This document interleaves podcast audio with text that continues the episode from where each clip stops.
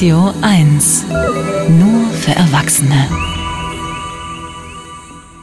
Ähm, manchmal passiert es, dass ich nach der Sendung gefragt werde, wie hieß denn nochmal dieser Professor, der da geredet hat über Wasserstoff oder über dies und jenes und dass ich, ach, frag mich mal was, ja, weil äh, bestimmte Informationen merken wir uns und die bleiben dann drin, bestimmte andere Informationen verschwinden dann und ich habe immer gedacht, ich bin einfach jemand mit einem blöden, schlechten Gedächtnis, ärgere mich über sowas. Ich könnte niemals Politiker werden, weil die müssen natürlich alle Namen, Vornamen, Funktionen immer auf dem Schirm haben. Ich habe das nicht. Jetzt kommt aber eine Studie, die mich entlastet. Und zwar aus Dublin in Irland. Äh, und diese Studie behauptet im Kern, dass äh, das Vergessen eine andere Form des Lernens ist. Also wahrscheinlich lerne ich hier die ganze Zeit, indem ich vergesse. Aber trotzdem finde ich, bleiben da noch einige Fragen offen und deswegen haben wir diese Studie mal einem Wissenschaftler vorgelegt, der nie irgendetwas vergisst. Er ist Mitglied des Komitees des IG Nobelpreises für kuriose wissenschaftliche Forschungen, Vorsitzender der Deutschen Dracula-Gesellschaft und der bekannteste Kriminalbiologe der Welt. Dr. Marc Benecke, live auf Radio 1, die Profis. Ja, schönen guten Morgen, lieber, lieber, äh, wie, wie war der Vorname äh, nochmal? Äh, bin ich hier, bin ich hier bei Radio 3 bei der Sendung Die Amateure? Lieber Marc, schön, dass du bei uns bist. Das klingt nach äh, einer sehr crazy Studie, oder? Dublin, Irland, Trinity College, das ist, glaube ich, keine schlechte Uni, ne?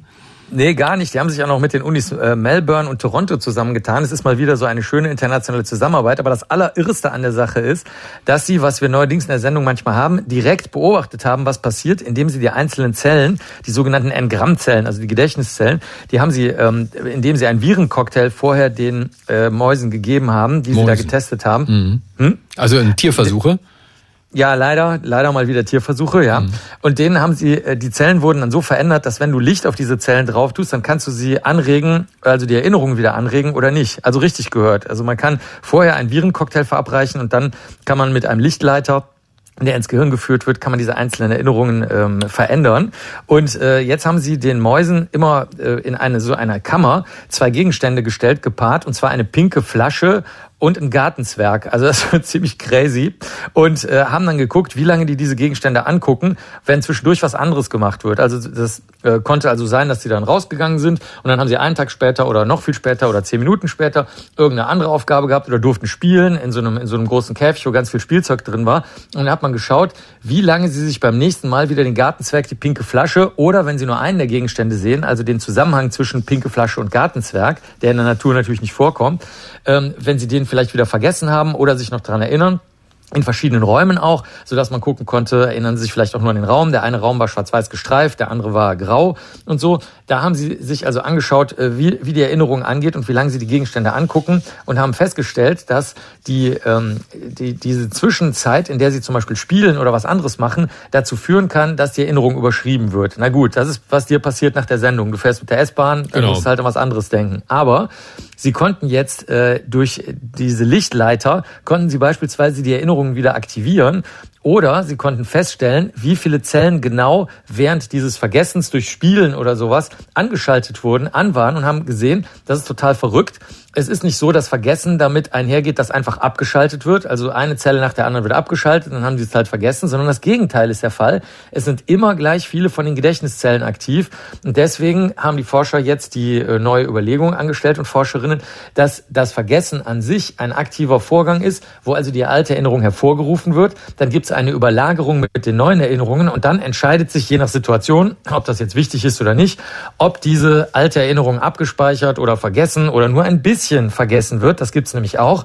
Sogar bei Patienten, die Alzheimer haben, ist es nämlich so, dass die zwischendurch so kurze Erinnerungsinseln kriegen, obwohl das Gehirn zerstört ist. Also das Gehirn ist regelrecht kaputt, aber es gibt immer noch einzelne Gedächtniszellen, die können dann kurz mal aufleuchten und dann erinnern die sich wieder. Also äh, das ist wirklich eine wahnsinnig komplizierte Studie, die ich hier nur ganz kurz so andeuten konnte, aber sie zeigt tatsächlich, was du vorhin gesagt hast, Vergessen ist nicht einfach abschalten, sondern Vergessen ist tatsächlich eine Form des Lernens. Und gut, dass du das Stichwort gebracht hast, Alzheimer, das ist nämlich der Grund, warum die da diese Tierversuche gemacht haben, ne?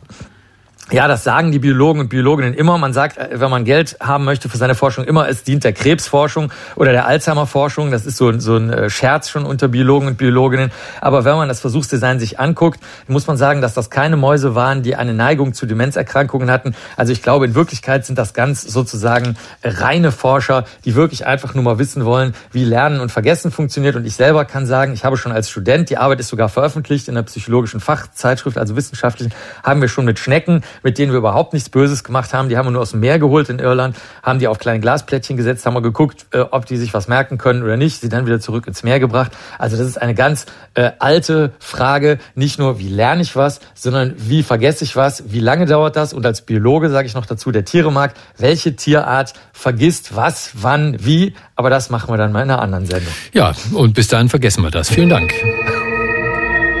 Das war Dr. Marc Benecke, live auf Radio 1, die Profis.